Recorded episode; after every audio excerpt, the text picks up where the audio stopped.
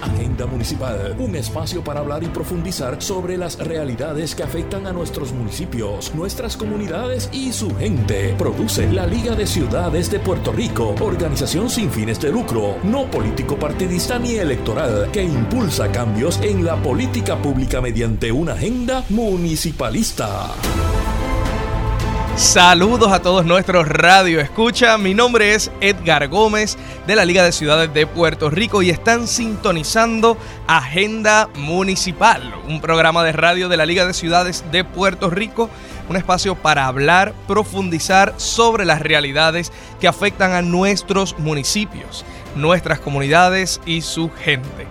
Eh, la Liga de Ciudades es una organización sin fines de lucro, no político partidista ni electoral, pero política, sí política porque impulsamos cambios en las políticas públicas eh, de la isla mediante nuestra agenda municipalista. Y hemos creado este espacio para comunicar estas agendas para comunicar nuestros proyectos, programas y los programas y proyectos de nuestros aliados para que se dé a conocer la realidad de nuestros municipios, sin los cuales no existiría el ente de gobierno más cercano a la comunidad y el principal proveedor de servicios esenciales. Para aquellos que nos están sintonizando a través de Radio Isla 1320 y o por Borinquen Radio 680, pueden tener más información sobre la Liga de Ciudades en www.ligadeciudadespr.com www.ligadeciudadespr.com donde podrán conocer más sobre la liga, nuestros, nuestras investigaciones, análisis, estudios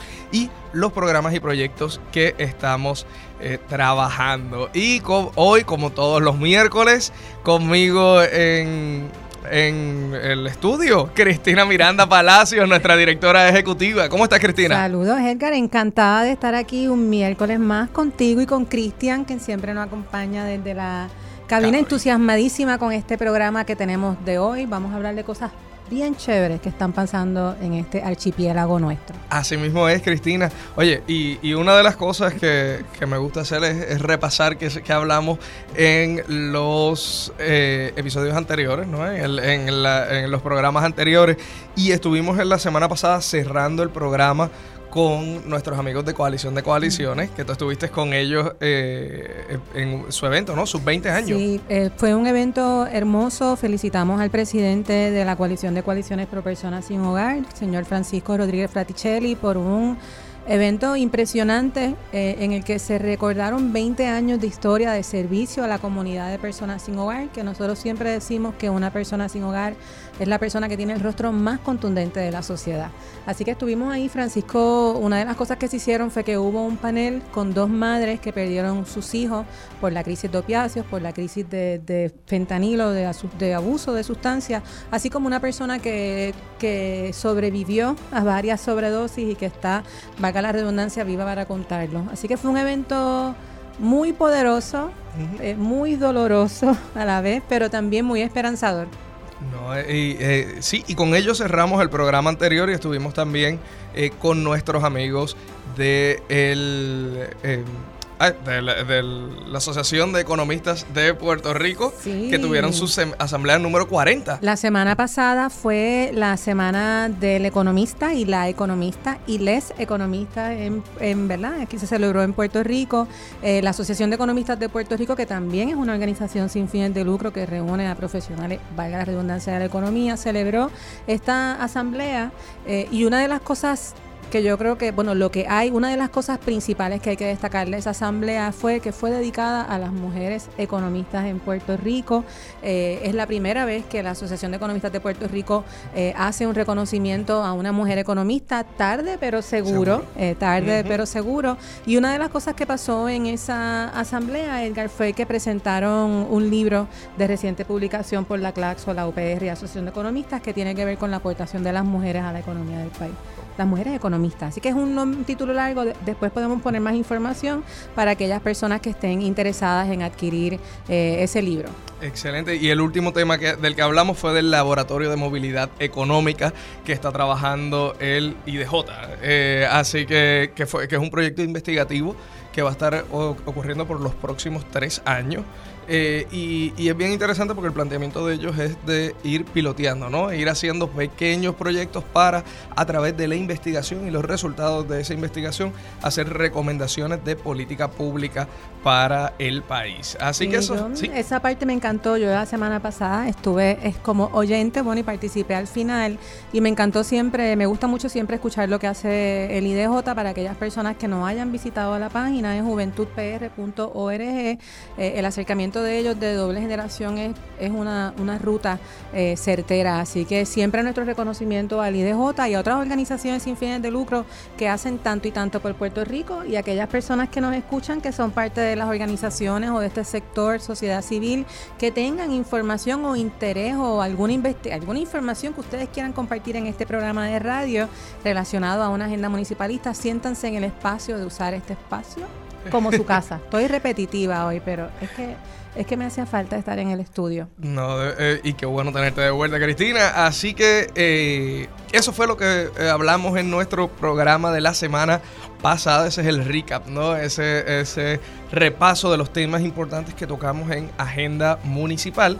Y hoy tenemos un programa muy interesante nuevamente. Y Cristian, ¿qué es lo que tenemos ahora? Y que tenemos, bueno, Cristian, tenemos el tema desde la plaza pública y vamos a estar hablando de democracia y participación ciudadana con el equipo de pro bono de la Escuela de Derecho de la UPR eh, y con nosotros está Adianés Vélez. Adianés, ¿cómo estás?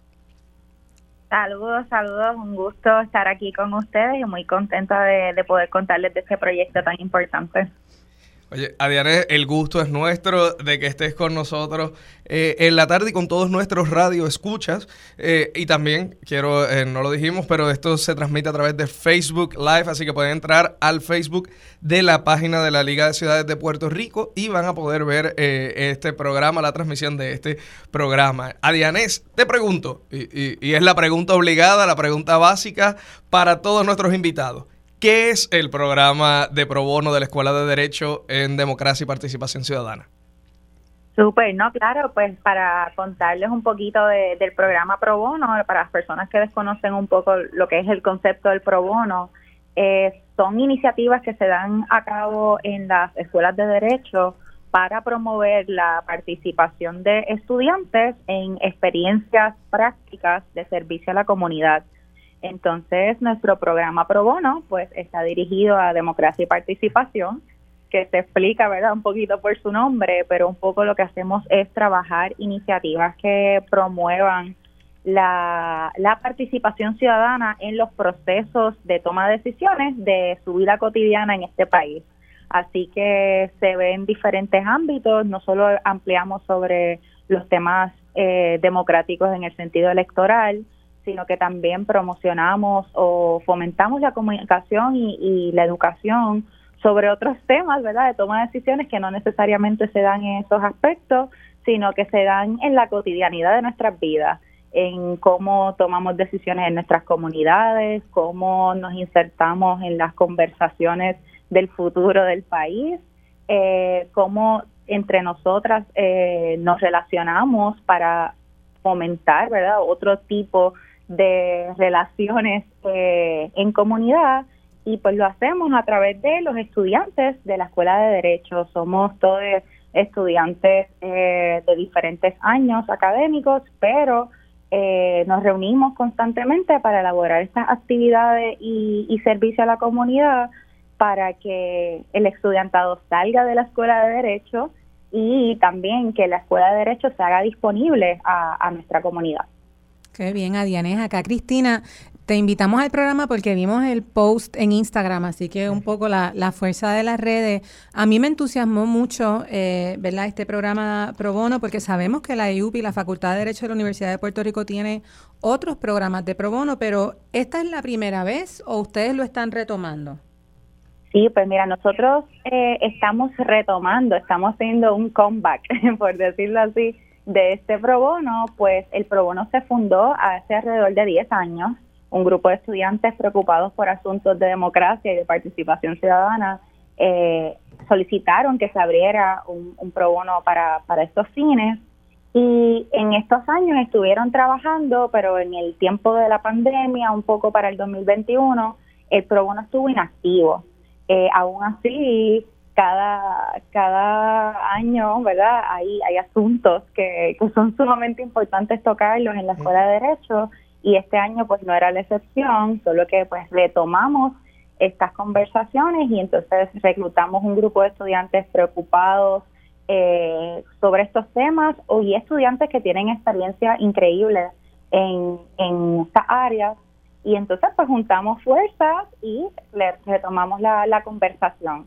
Estamos activándonos este año 2023, contamos ahora mismo con 15 participantes activos eh, sobre de diferentes eh, grados, eh, es decir, de diferentes carreras universitarias. y entonces en la Escuela de Derecho pues estamos trabajando todos los, todos los días y, y todas las semanas, pero estas semanas en particular hemos estado bien activos pero eh, nos encontramos en un proceso de, reclutar más estudiantes, de promover estas conversaciones, también acercándonos a que es un año electivo y sabemos que la conversación de la democracia se vuelve más presente en, nuestra escuela y en el país. Así que sí, estamos retomándolo con mucha fuerza, con mucho cariño también al proyecto, porque sabemos la, la importancia de tener estas iniciativas. Adianes, eso te quería comentar porque el asunto de la democracia muchas veces las personas la, lo equiparan con, el, con las elecciones, ¿no? Y, eso es democracia electoral. ¿Quieres abundar un poco más acerca de esa diferencia, de esa importancia, de por qué es que hay que, de que tener eso presente durante todo, todo el tiempo, no solamente cada cuatro años? Claro, claro. Nosotros sí partimos desde esa perspectiva de que la democracia no se da cada cuatro años, sino que son ejercicios individuales y colectivos que se dan todos los días en nuestra cotidianidad. Entonces, para nosotros, eh, sí, la democracia se da en diferentes ámbitos, desde cómo incluso organizamos nuestra, nuestro quehacer diario, quizás en la universidad, quizás en, en nuestras familias, hasta verdad el aspecto más macro que son pues, la gobernanza de un país por ejemplo entonces lo, lo hemos enfocado sí en la parte de democracia electoral pero con un énfasis eh, adicional y importantísimo en la participación ciudadana y el acceso a la toma de decisiones y la participación en ese proceso de toma de decisiones. Eh, lo hacemos a través de estrategias de abogacía, eh, análisis de, la política pública y cómo se, se está ejerciendo en Puerto Rico. Y creemos muchísimo en el poder de las comunidades para eh, el empoderamiento y poder que tienen estas comunidades para tomar decisiones por, por el bienestar de ellas, pues conocemos y, reconocemos que, que las, las comunidades muchas veces tienen eh, verdad necesidades que solamente son ellas quienes conocen de primera mano, ¿verdad?, cómo, cómo es que se viven ciertas necesidades, más en el proceso, por ejemplo, electoral o en el proceso legislativo, pues no son involucradas de la misma manera o no se les pone como protagonistas de su propia historia. Así que eh, enfocamos en, en, esa parte, en que las personas para poder eh, tomar decisiones eh, deben también hacerlo de una manera informada, consciente y que pueda asegurarse una participación real. No creemos, ¿verdad?, en que, en que pues, simplemente nosotros participar de unas elecciones o participar de una vista pública necesariamente representa el que, el que los reclamos de las comunidades se están escuchando, sino que queremos y queremos que cada, cada persona en las comunidades se sienta en la igualdad de condiciones para participar de los procesos eh, para nosotros eso es súper importante y, y los estudiantes de la Escuela de Derecho se hacen facilitadores en ese proceso. Excelente. Adianés, y mm, me encanta todo lo que nos estás compartiendo, eh, pero siempre me gusta preguntar si tienen algún caso específico, ¿no? Si como parte de este eh, esta propuesta de pro bono ya han atendido, han trabajado con alguna comunidad y con cuál comunidad sería esa y cómo, cómo ha sido la experiencia. Sí, pues mira, en este proceso de, de, retomar el pro bono, lo que hemos estado trabajando en estos pasados dos, tres meses ha sido una, un proceso de, reflexión sobre la democracia a nivel de la Escuela de Derecho eh, en cuestión de nuestros estudiantes. Es decir, que estamos trabajando en, un adiestramiento o, formación de los estudiantes sobre las dinámicas de democracia y participación para luego entonces, eh, con los estudiantes ya adiestrados y formados en estos temas, podamos insertarnos en diferentes iniciativas comunitarias. Tenemos, estamos formalizando alianzas con otras organizaciones sin fines de lucro que trabajan eh, organización comunitaria y abogacía, como lo son eh, el Centro para Reconstrucción del Hábitat, la organización Firmes Unidos y Resilientes con la Abogacía. Y entonces con estas personas vamos a estar insertándonos en las iniciativas que, que estén corriendo ahora mismo y entonces nuestros estudiantes van a apoyar en esas iniciativas. También tenemos una muy buena relación eh, con la organización el Recipiency Law Center de la Escuela de Derecho y pues estamos ahora mismo en esa formación de los estudiantes para lanzarnos a esa, esa iniciativa. Esta pasada semana eh, fue súper emocionante para nosotros porque fue la semana pro bono que se celebra a nivel eh, nacional de la American Bar Association y entonces estuvimos haciendo tres actividades eh, para estos fines que les mencioné anteriormente de empezar a, conversar y, reflexionar sobre qué es realmente la democracia. Y en eso, en uno de esos espacios, el primero eh, fue un diálogo multisectorial entre cuatro sectores importantes en, en, el aspecto democrático, que son las organizaciones sin fines de lucro, eh, la academia y el derecho, ¿verdad? En, la influencia del derecho en la democracia, los procesos electorales a través de la Comisión Estatal de Elecciones y eh, las líderes comunitarias, que en este caso contamos con, con la participación de la comunidad de cantera. Así que en ese espacio fue súper rico porque pudimos ver el alcance que tienen los proyectos comunitarios sobre la toma de decisiones del país y entonces nuestros estudiantes pudieron, pudieron formular reflexiones sobre ese proceso para que ahora podamos empoderar a esas comunidades con esta información que adquirimos del proceso, de, de esa reflexión como tal. Así que estamos envueltos en, en un proceso de formación porque pues el pro bono estuvo inactivo por, un, por unos años y entonces retomando la, la conversación de cómo entonces vamos a promover la participación ciudadana en las comunidades. Y algo bonito es que tenemos la oportunidad también de abrir la Escuela de Derecho como un espacio comunitario, eh, transformar ese espacio más allá de un lugar donde van estudiantes y ya a tomar clases, por decirlo así, y convertirse en abogados, abogadas, es un espacio de la comunidad donde se, se pueden dar muchísimos servicios a, la comunidad. Además, te, te escucho y me encanta lo que estás hablando acerca de esta esta capacitación o estos conversatorios o estas conversaciones con los y las y los estudiantes de la Facultad de Derecho, eh, ¿esto es algo que ustedes estarían disponibles para hacerlo con otros grupos? Te lo pregunto porque, por ejemplo, en la Liga nosotros tenemos el ICAMU, que es el Instituto de Capacitación Municipal, y entonces esto es un tema que a mí me, me parece que es súper, eh, no solamente interesante, pero más allá de interesante, necesario, ¿no?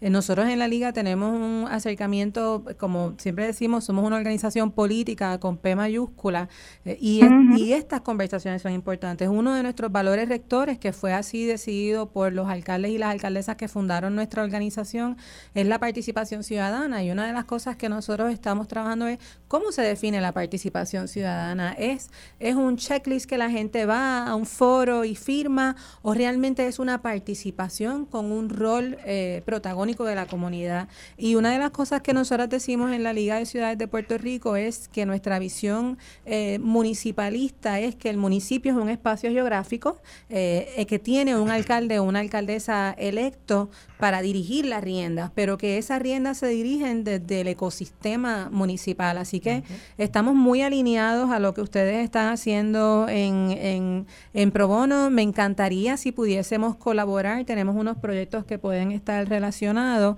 que podríamos colaborar. Y, y de nuevo la pregunta, estos conversatorios ¿hay alguna manera de que más personas se beneficien de estas conversaciones que ustedes han estado desarrollando con los y las estudiantes de la facultad?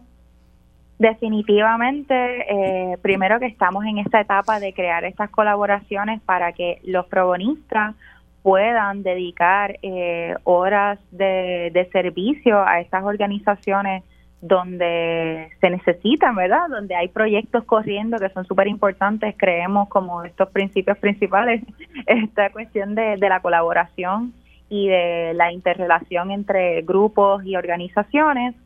Entonces, definitivamente, estos conversatorios que estamos realizando, que, que se dieron estas primeras semanas, primeramente como una, una reflexión entre probonistas y estudiantes de derecho, las vamos a llevar a, a las comunidades eh, precisamente mientras se va acercando también el proceso electoral, entendemos que es más importante, porque sabemos cómo la política pública en Puerto Rico y, los procesos políticos se dan diferentes en años de elecciones y queremos que la gente, ¿verdad?, eh, pueda ser eh, reflexiva sobre eso y que las comunidades puedan estar informadas también a la hora de tomar decisiones.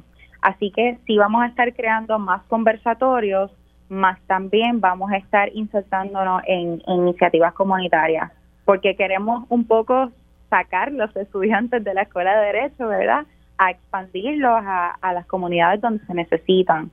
Entendemos que nosotros recibimos una, una educación muy importante, ¿verdad?, en temas de derecho, pero más allá de ser estudiantes de derecho, somos ciudadanas somos personas que, que participamos políticamente y socialmente de, estas dinámicas de comunidad y pues queremos que entonces podamos salir y, y con ese conocimiento eh, pues también ofrecerlo a, a la comunidad desde de una red de colaboración. Perfecto. Vamos, ay, perdóname, sigue, sigue, no te preocupes. no te preocupes, vamos a estar eh, visitando comunidades en los próximos meses, eh, aunque el semestre, ¿verdad?, de un estudiante de escuela de Derecho es noviembre y diciembre, estamos corriendo, ¿verdad?, con exámenes finales, con entrega de trabajo, pero nuestros estudiantes son súper dedicados y súper comprometidos con esta iniciativa, así que estamos dispuestos, ¿verdad?, a que se comuniquen con nosotros y nos vamos a ir eh, como, como yo le digo a los protagonistas de, de World Tour, vamos a estar visitando eh, las comunidades y haciendo también esta, estas relaciones con organizaciones para que los proyectos que necesiten estudiantes que quizás tienen una, una capacitación sobre ciertos temas en particular, pues podamos ponerlos al servicio de la comunidad. Qué bien. Pues de las organizaciones que mencionaste, colaboramos con todas, con Furia, con el Resiliency, el CRH es uno de nuestros principales eh, partners, así que nos entusiasma mucho la conversación. Tenía una pregunta eh, adicional porque el, el, perfil de los y las estudiantes que están en el programa, ¿cómo se divide en el asunto? Hay, una división clara por género, el asunto etario, sabemos que en la Facultad de Derecho hay estudiantes de diversas edades, ¿eso se, cómo se complementa?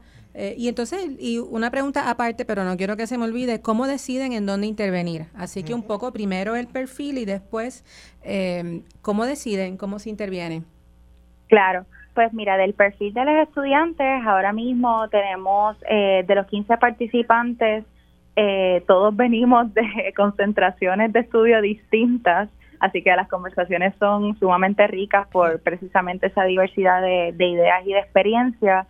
Eh, tenemos una participación eh, equitativa entre mujeres, eh, hombres en el espacio y tenemos personas no binarias también en nuestra en nuestro equipo de trabajo. Hemos estado trabajando por comités, pero una de las primeras iniciativas que hicimos en cuando estábamos retomando o reformulando el pro bono fue sentarnos a hablar de cuáles son nuestras preocupaciones principales sobre el país eh, y entonces, ¿cuáles son los temas que dentro de la democracia y participación ciudadana estos estudiantes identificaban como necesidades eh, urgentes o, necesidades en las que han visto que, estamos retrasados como, como sociedad y como sujetos políticos.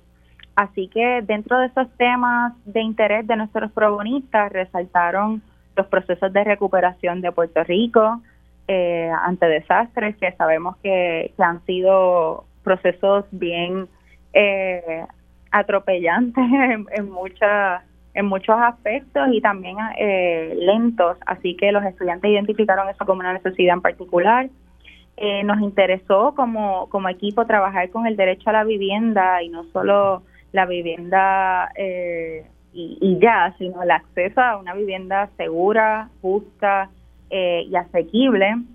Hablamos también sobre el desplazamiento y en los procesos de expropiación forzosa, que para nuestros estudiantes, ¿verdad? Viniendo, viniendo del, del trasfondo de derecho, es algo de lo que hablamos mucho, pero que estamos como enajenados de la realidad del desplazamiento, de cierto modo.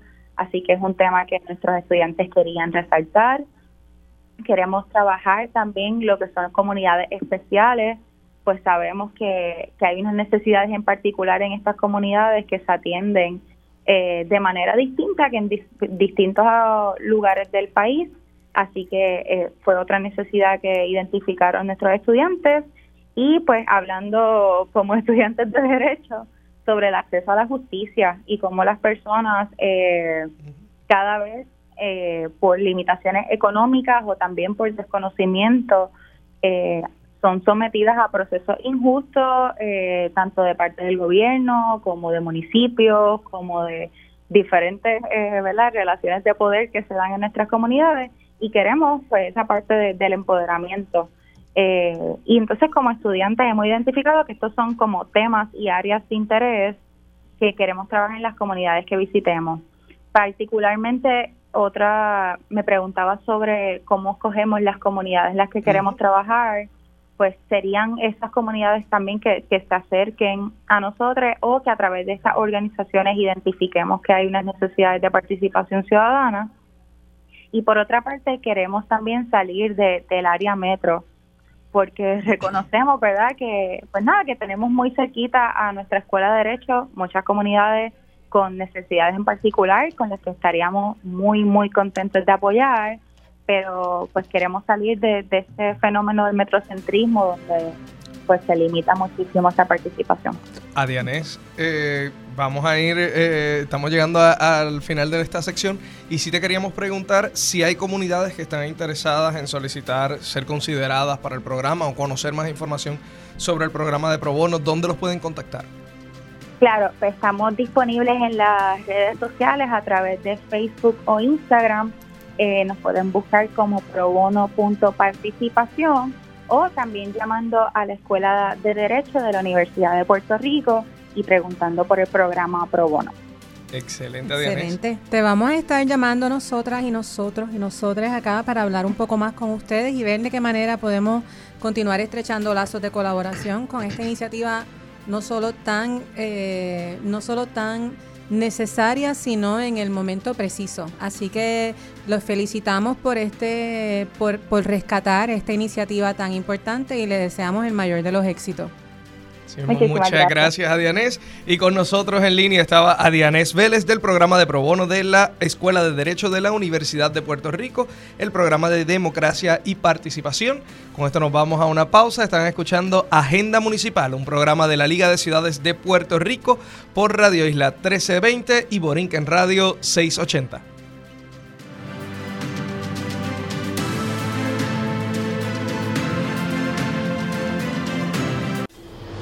Municipal, un espacio para hablar y profundizar sobre las realidades que afectan a nuestros municipios, nuestras comunidades y su gente. Produce la Liga de Ciudades de Puerto Rico, organización sin fines de lucro, no político partidista ni electoral, que impulsa cambios en la política pública mediante una agenda municipalista. Saludos amigos Radio Escucha, mi nombre es Edgar Gómez y están escuchando Agenda Municipal, un programa de la Liga de Ciudades de Puerto Rico, transmitido por Radio Isla 1320 y diferido por Borinquen Radio 680.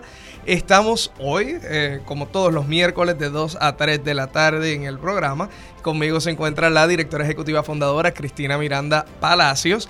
Cristina, y ayer tú estuviste participando de un evento eh, y creo que tenemos eh, ya en línea con nosotros al planificador Luis García Pelati, consultor del municipio de Barceloneta y que también estuvo con nosotros ayer. Tenemos a Luis, pero también tenemos al urbanista, a Pedro Cardona Roy, arquitecto, planificador, ambos grandes amigos y grandes colaboradores de repente me llegó una invitación para que fuera a Barceloneta, que me encanta porque Barceloneta es una de las alcaldesas con las que estamos colaborando estrechamente. ¿Y por qué no dejamos a ellos, a Luis, que es el, causante de este junte, por qué no dejamos a Luis que nos explique qué era lo que estábamos haciendo ayer? Perfecto, saludos Luis, ¿cómo estás? Saludos, saludos a ambos, saludos a los radioyentes. Pues mira, em, el municipio de Barceloneta tomó la, iniciativa de, de, en la, en esta celebración de Naciones Unidas sobre, sobre el hábitat, eh, ¿verdad? Sobre, sobre las ciudades, de crear este debate eh, en, en, un proyecto que a mí me parece muy interesante porque, aunque está abierto al público en general, eh, estaba también muy dirigido a los empleados municipales, ¿verdad? Y, entonces el, la actividad se llamaba Construir ciudades equitativas prósperas y sostenibles que brinden mejores entornos y calidad de vida desde la municipalidad y el desarrollo local. Así que para mí lo, bueno no, no solamente que abriera esta charla eh, Cristina, eh, la continuara Pedro y, una participación de, de, de Eugenio Ramírez, era también que estábamos hablando eh, a todos eh, a todos los los empleados municipales que son los que hacen que la ciudad de Barceloneta sea una mejor ciudad. Y, y yo creo que esta fue como una gran gran aportación de del municipio.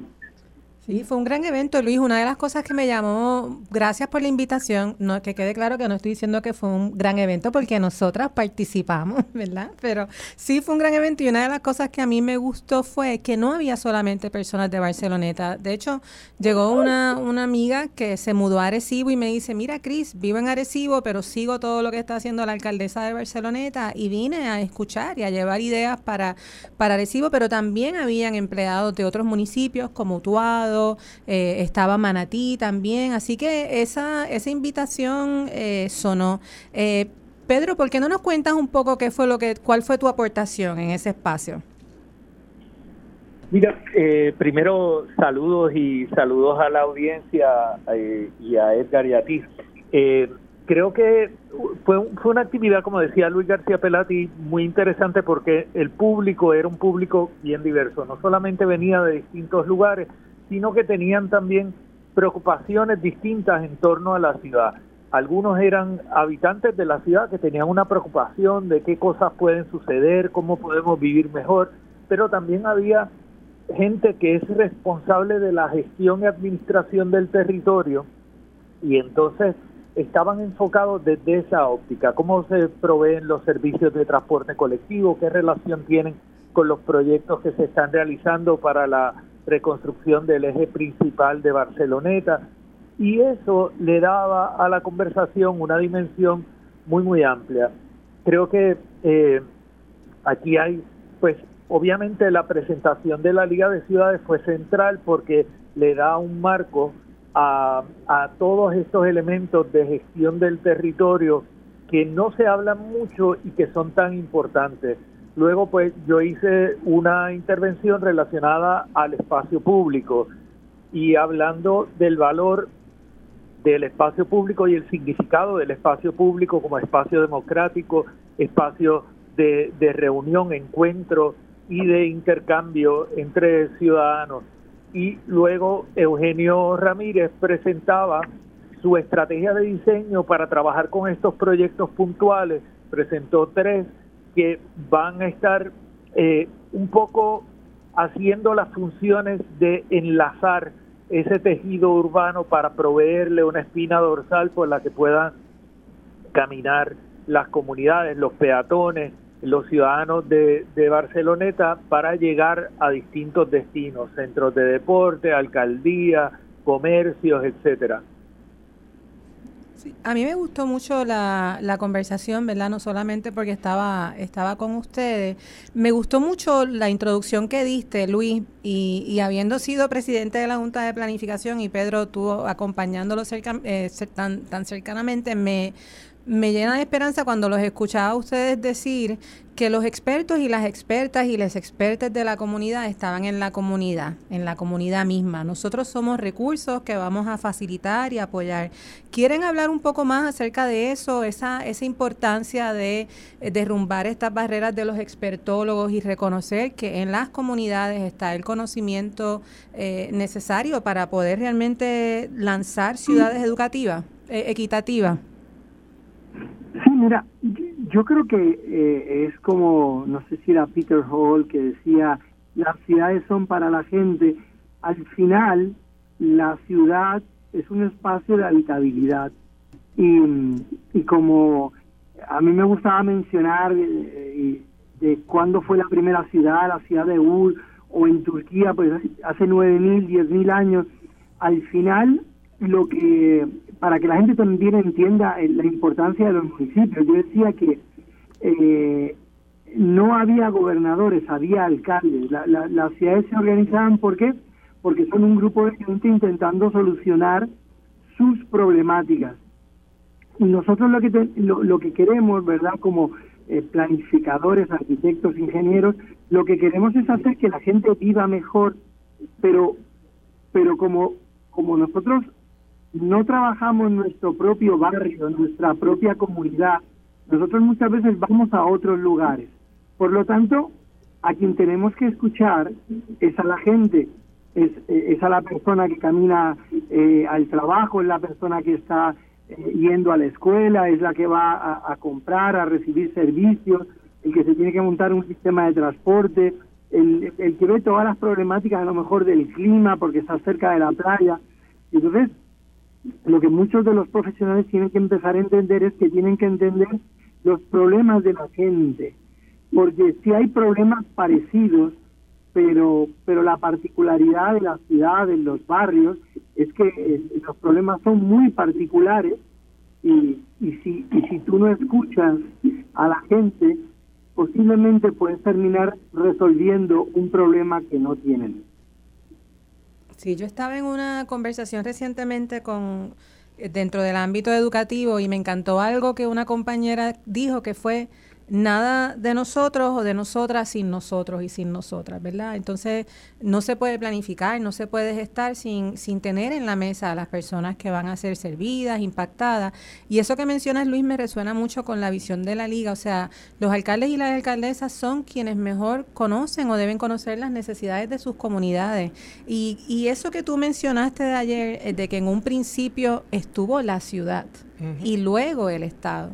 Eh, la gente, hay muchas personas que no saben que en Puerto Rico, al igual, los municipios existieron mucho antes que, que, el país como lo conocemos. Pedro, no sé si quieres hablarnos un poquito de, de qué es lo que hace a una ciudad equitativa, próspera. Tú hablaste mucho del espacio, del espacio público. Yo acabo de regresar de un viaje a México y una de las cosas que más me impresionó de Ciudad de México es la gran, primero la, la masa de gente, pero por otro lado la gran cantidad de espacios de ocio, de espacios públicos, parques, eh, y yo lo veía como, como el espacio público como el gran ecualizador, ¿verdad? El espacio público como, el como la democracia, como democratizando el espacio y el gozo. ¿Nos puedes hablar un poco acerca de eso?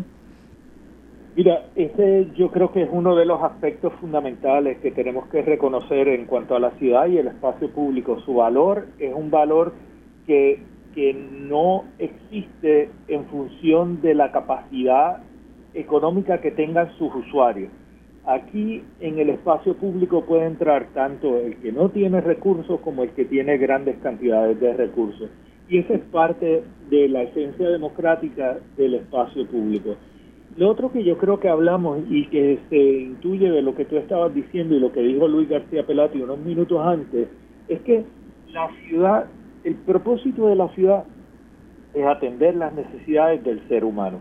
Y muchas veces estamos viendo el contexto de la ciudad desde una abstracción numérica que tiene que ver con cifras de población, que tiene que ver con índices de pobreza, pero que pocas veces se discute cuál es el nivel de habitabilidad que tienen estos entornos, cómo es, eh, cómo aporta al bienestar de la ciudadanía y cómo también contribuye a esos índices de felicidad de la ciudadanía.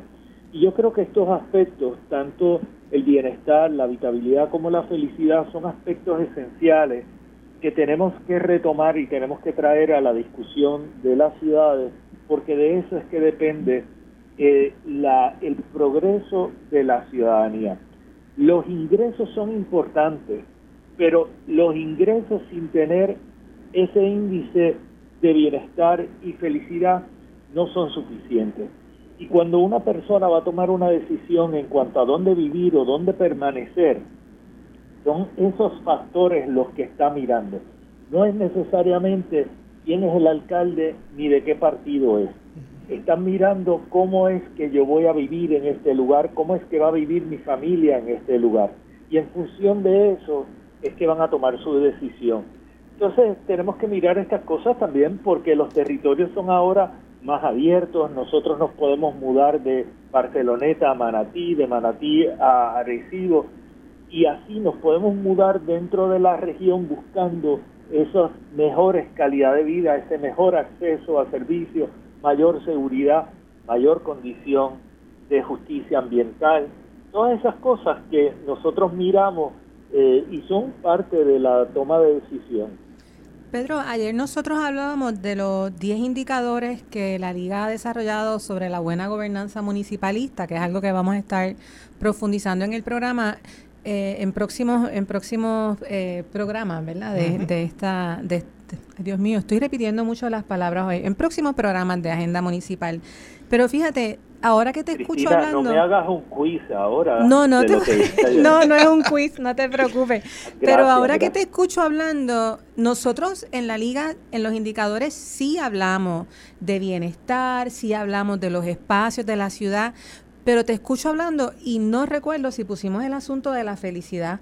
Así que te voy a invitar un cafecito. Habíamos hablado de compartirles el avalúo municipal a ustedes para que lo vieran, porque este asunto de la felicidad me parece que es algo que hay que, que hay que incluir. Nosotras en la liga creemos en la, en la actividad lúdica, en el juego como justicia social, en la importancia de los municipios en promover espacios de arte y de cultura. Y somos eh, defensoras, ¿verdad?, de, de que los municipios hagan actividades culturales porque aquí en Puerto Rico impera una visión metrocentrista y, entonces pensamos que, todo es igual. Digo, y en la zona metropolitana hay una necesidad eh, severa de espacios eh, de actividad lúdica gratuitos. Así que cuando vemos que un municipio está haciendo una actividad cultural, lo vemos como la democratización del gozo. Eh, y yo creo que eso es algo que aquí casi no, casi no se habla y es importante que lo retomemos. Sí, estoy totalmente de acuerdo. Yo creo que eh, la felicidad, creo que también el juego, el ocio son elementos fundamentales y tenemos que eh, atenderlos y tienen, que estar incorporados. Y yo creo que la Liga de Ciudades en esos 10 lineamientos que, que no los puedo nombrar todos, pero los recuerdo. No te voy a quitar el punto. Ahí, gracias. Eh, ahí está, yo creo que la base de las cosas que tenemos que estar atendiendo. Luis, ¿tú ibas a mencionar algo? Sí, eh, eh, recientemente hay un librito que, que, ha cogido mucho auge, creo que es un periodista canadiense, se llama Montgomery, que hablaba de ciudades felices. Era, él un poco a partir de esas experiencias y, y, y, la conversación me llevaba porque al final te va a hablar de, de transporte, de cultura, te va a hablar de todo, pero al final era eh, cómo, cómo tenemos mejor eh, ciudades más felices, pero a mí me gusta también decir es como yo tengo barrios más felices. Em, y, y, tenemos un país con muchos problemas, pero no quita que podamos hacer que nuestro barrio sea un barrio feliz en, en un país no tan feliz o, nuestra ciudad sea. Eh, así que a, mí me gusta ese, ese discurso porque no, nos lleva a, a ser optimista y a, ir transformando los lugares donde donde vivimos y, no y no tener visiones como bien has dicho ahora y, lo dijo la, la estudiante que, que tenía en la entrevista ahorita sobre esa dictadura metropolitana.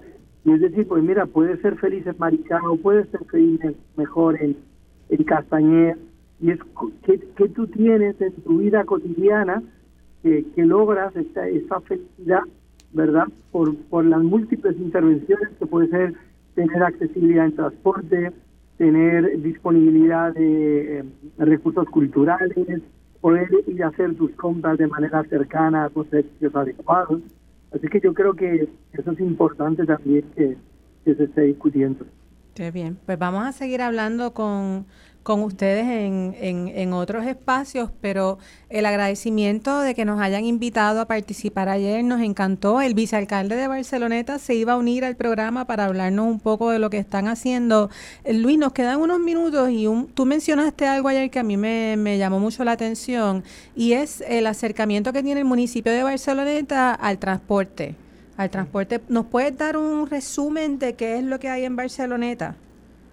Mira, ellos eh, tienen han montado un sistema de transporte colectivo eh, por más de veintitantos años, reconociendo que la ciudad de Barceloneta tiene una diversidad de barrios eh, en distintos lugares, llevan desde mucho tiempo operando un sistema de transporte bastante eficiente, gratuito, que permite que eh, la comunidad y los distintos sectores que tiene Barceloneta tengan acceso a los distintos servicios, no solamente en el centro urbano, sino por la realidad de Barceloneta, que la número dos es como su eje comercial, sino que, que permite que el de la playa llegue al centro, que, en un sector que se llama este Garrochales puede ir a la, a la número dos a recibir servicios médicos, Así que eh, ellos llevan mucho tiempo operando un sistema eh, muy organizado, operado también con tecnologías de, de GPS, se sabe por dónde están los vehículos,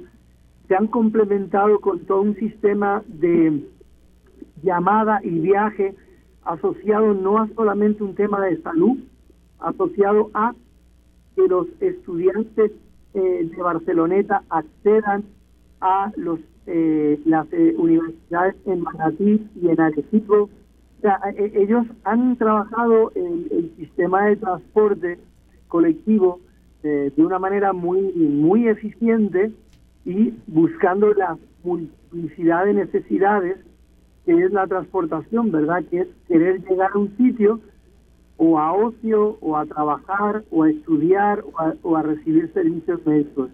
Y han logrado eh, tener un, equipo de un grupo muy, muy profesional, ¿verdad? De, de, personas trabajando en el sistema de transporte colectivo. Qué bien. Bueno, pues Luis y Pedro, grandes eh, amigos, grandes colaboradores y sobre todo grandes recursos para, para el país. Gracias por estar con nosotras y con nosotros aquí en Agenda Municipal.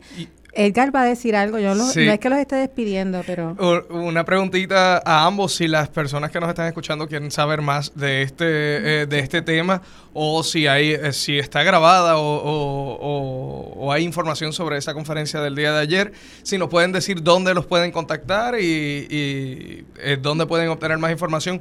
Luis, tú primero. Sí, mira, voy a verificar con la Oficina de Programas Federales de, del municipio de Barceloneta, que yo creo que, que no sé si ellos realizaron una grabación de, del programa, pero eh, podrían estar eh, dirigiéndose este, eh, a ellos.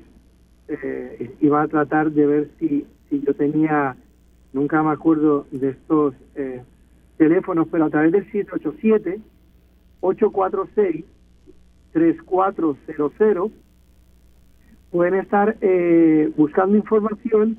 Vamos a tratar también de ver si logramos eh, resumir o hacer eh, algún tipo de, disponibilidad de, lo que pueda haber sido esa, esa actividad, en la que yo quiero también destacar, ya que Cristina se siente como locutora y no quiere darse el, el, el no, no, me sale la palabra, pero, pero sí quería destacar que Cristina hizo un gran resumen de lo que es la situación de los municipios, el papel que juegan y las situaciones. Yo creo que, esa presentación de, de, Cristina y de la Liga, que ella lo dice mucho pero ella era la que hablaba, pero sé que es un trabajo de, equipo. A mí me parece que, es una presentación importantísima de la situación municipal y de, la necesidad de que el país pueda despertar y entender la responsabilidad de los municipios en, las soluciones del país eh, que siguen estando muy ajenos tanto por el gobierno central como por la Junta de Control Fiscal. Quería destacar la, la, la, presentación realizada por la, por la Liga de Ciudades y, por Cristina. Gracias, Luis. Y Pedro, ¿cómo te pueden conseguir y contactar? Bueno, en las redes sociales me pueden conseguir a través de El Urbanista. Y puse dos libros recomendados sobre el tema, Happy Cities de Charles Montgomery y Why Public Space Matters de Zeta Lowe. Gracias. Gracias. Luis, gracias Pedro, no solamente por la invitación, de nuevo, eh, por la amistad, por las grandes colaboraciones, pero sobre todo por el gran trabajo que hacen por Puerto Rico desde sus respectivos espacios. Eh, seguiremos contando con ustedes y ustedes con nosotros aquí en la Liga de Ciudades. Así mismo es, Cristina. Muchas gracias. Muchas gracias a ambos. Y bueno, hemos llegado ya al final de otro programa más de Agenda Municipal. Como muy bien dice Luis, si quieren más información sobre el estado o estatus de los municipios y la situación en la que se encuentran, pueden visitar nuestra página de internet www.ligadeciudadespr.com www.ligadeciudadespr.com y ahí van a conseguir eh, un documento que se llama la radiografía municipal y este documento contiene muchísima de la información que se presentó ayer eh, y, datos específicos de por qué los municipios eh, están en la situación en la que se encuentra fiscalmente y cuánto es la aportación que los municipios reciben y hacen al gobierno central para que veamos cuál es esa realidad y esa disparidad fiscal eh, desde las que operan los, eh, los municipios. Y bueno, Cristina. Nada, sin municipios no hay país. Así que no podemos aspirar a un país rico con municipios pobres. Nos vemos, nos vemos el próximo miércoles aquí en Agenda Municipal, Radio Isla 1320, diferido por Borinquen Radio 680. Así que muchas gracias y muy buenas tardes a todos nuestros Radio Escucha. Cristian, llévatelo.